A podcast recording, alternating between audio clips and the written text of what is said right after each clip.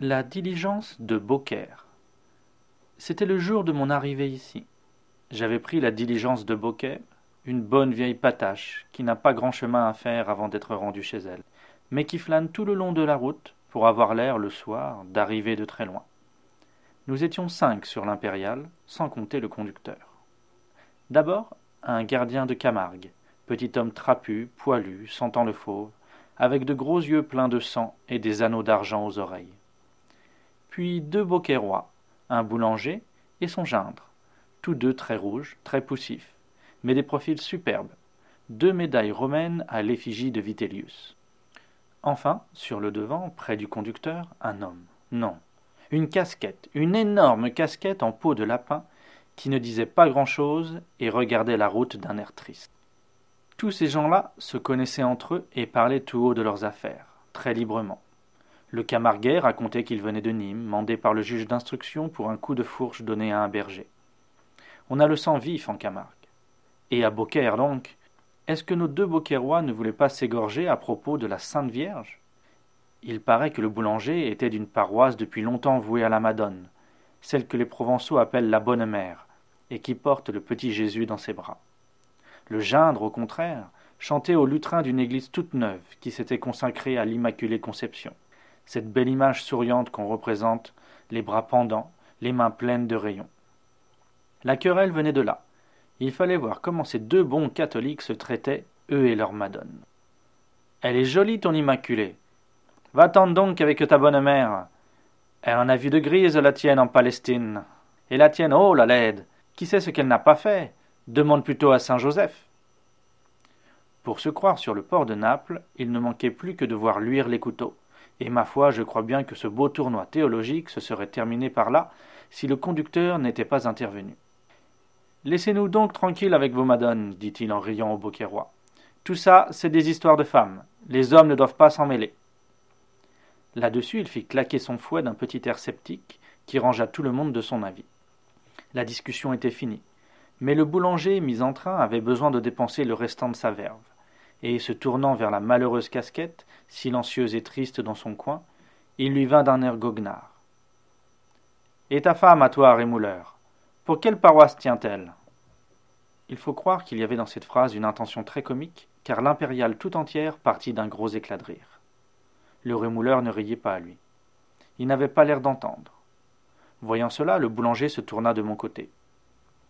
Vous ne la connaissez pas, sa femme, monsieur? Une drôle de paroissienne, allez? Il n'y en a pas deux comme elle dans Beaucaire. Les rires redoublèrent. Le rémouleur ne bougea pas. Il se contenta de dire tout bas, sans lever la tête. Tais-toi, boulanger.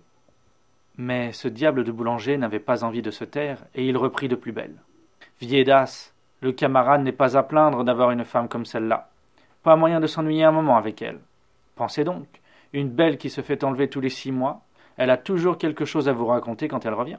C'est égal, c'est un drôle de ménage. Figurez-vous, monsieur, qui n'était pas marié depuis un an, paf Voilà la femme qui part en Espagne avec un marchand de chocolat. Le mari reste seul, chez lui, à pleurer et à boire. Il était comme fou.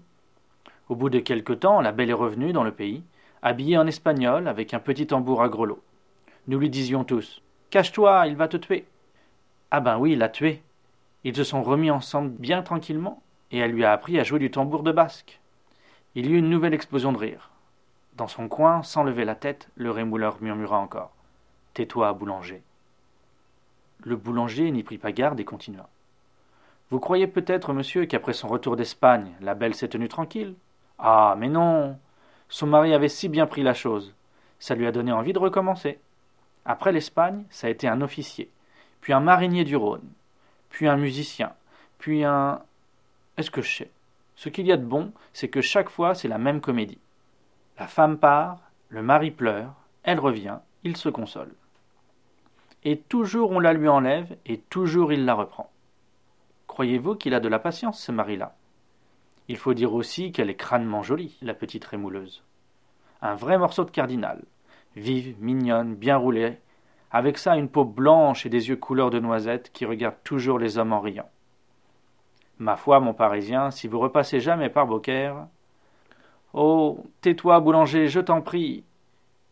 fit encore une fois le pauvre rémouleur avec une expression de voix déchirante.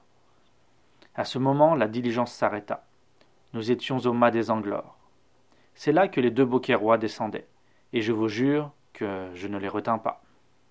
Farceur de boulanger, il était dans la cour du mât qu'on l'entendait rire encore.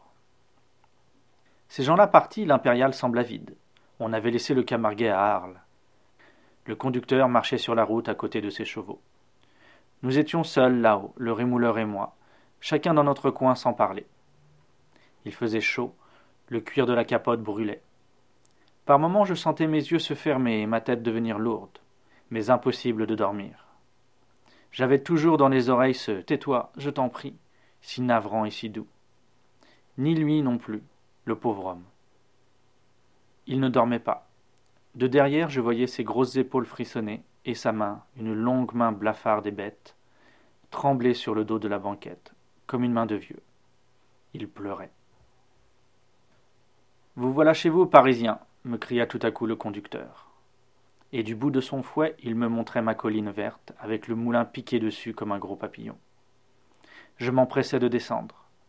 En passant près du rémouleur, j'essayai de regarder sous sa casquette. J'aurais voulu le voir avant de partir. Comme s'il avait compris ma pensée, le malheureux leva brusquement la tête et plantant son regard dans le mien. Regardez-moi bien, l'ami, me dit-il d'une voix sourde, et si un de ces jours vous apprenez qu'il y a eu un malheur à Beaucaire, vous pourrez dire que vous connaissez celui qui a fait le coup. C'était une figure éteinte et triste, avec de petits yeux fanés. Il y avait des larmes dans ses yeux, mais dans cette voix il y avait de la haine. La haine, c'est la colère des faibles. Si j'étais rémouleuse, je me méfierais.